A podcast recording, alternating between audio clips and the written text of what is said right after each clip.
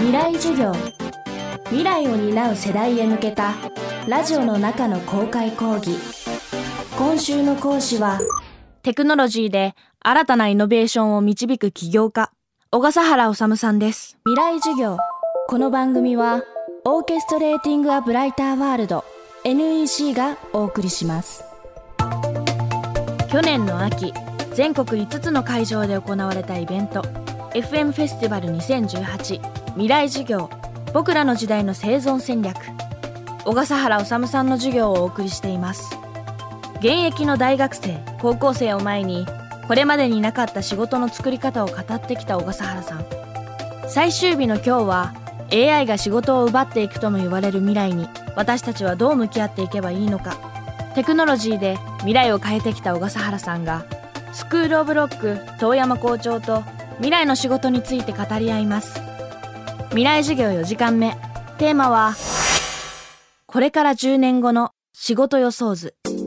あと僕あのお話聞いてて思ったのは小笠原さんが例えばこっから10年後に今のこの常識の中でも全然変わってるもんあるよとかっていうものってあったりします？僕10年後ぐらいに日本をおじいちゃんおばあちゃんが安心安全快適、はい、そして楽しく暮らせる一番の地域にしたいんですね。日本っていう地域でもいいかもしれないし京都でもいいかもしれないし福岡でもいいかもしれないんですけど世界で一番おじいちゃんおばあちゃんが安心して快適に楽しく暮らせる地域ってできれば世界中からそういうおじいちゃんおばあちゃん来てくれると思うんですよね。しかも金持ちの資産家のおじいちゃんおばあたちが来て日本で資産運用してくれるとその運用で若い人にチャンスが生まれるかもしれないですよね、はい、シンガポールってすごいその資産大国になってますよね、はい、でいろんな国からこうシンガポールに行く人多いですよね、はい、ああいう状況を生活っ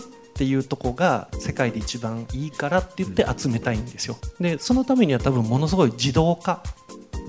が必要で、はい、何でもかんでも自動化するべきなんですよ。べき？よくあの AI とかロボットの話になると急に仕事が奪われるとか。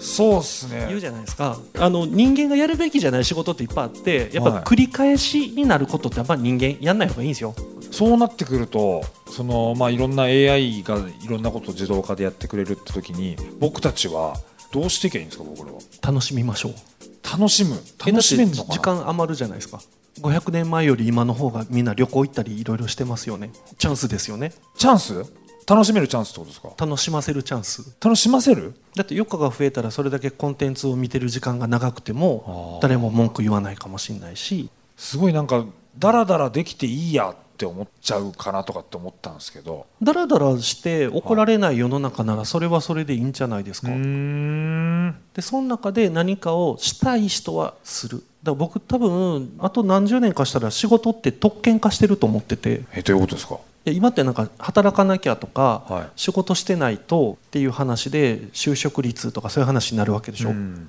でも本当に行きたくて行ってる人います？その就職先に。まあそれをね聞かれたら正直に答えろって言われたら、ね、いやそうじゃないですっていう人っていう人多いと思うんですよね、はいうん、なんでそんな苦しいことしてんの？っていうそういう苦しいことから解き放たれたら価値観変わるはずなんで、はい。別に多分ダラダラしててもそんな言われないですよね、あとその人間って生きてるだけで尊いっていうことが技術的に確立されるんですよ。あのデータ例えばですけど人間が生きてる間にどんな変化が起こるか中でどんな環境にいたかによって例えばこの病気と因果関係がありましたって分かったらそうならないようにどうしたらいいかっていう研究がされますよね。でそれが、えー、一部の人にとってはどうしても欲しいもので、はい、ってなったらそのデータに価値が生まれますよね。はい、ってことは人間って生きてるだけでデータを生成してるので、うん、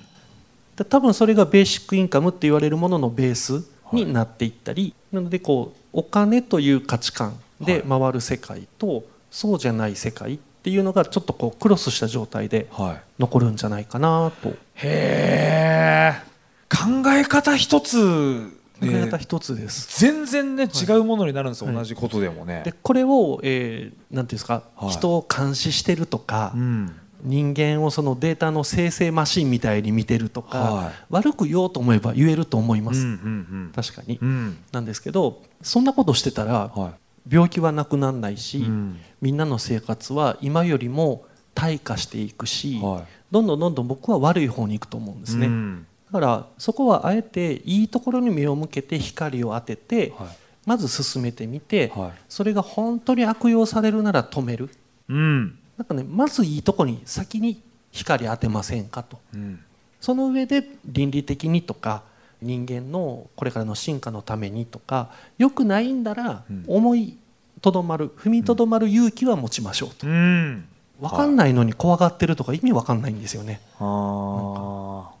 のであの失敗するまでやってみてくださいというのがやっぱり10代20代失敗してもある程度寛容に許されます悪じゃなければ大丈夫です。悪じゃなければ失敗した方が自分の中に定着します。あんまり怖がりすぎないでくださいねっていうのが皆さんに伝わればいいなと思います。今週の講師は起業家小笠原治さん。今日のテーマは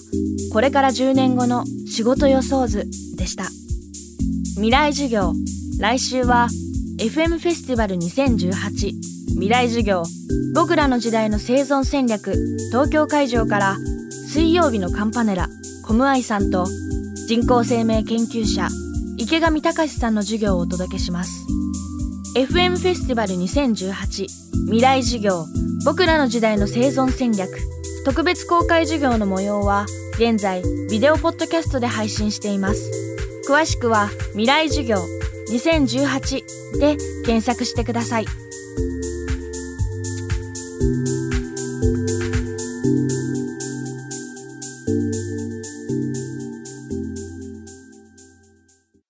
未来授業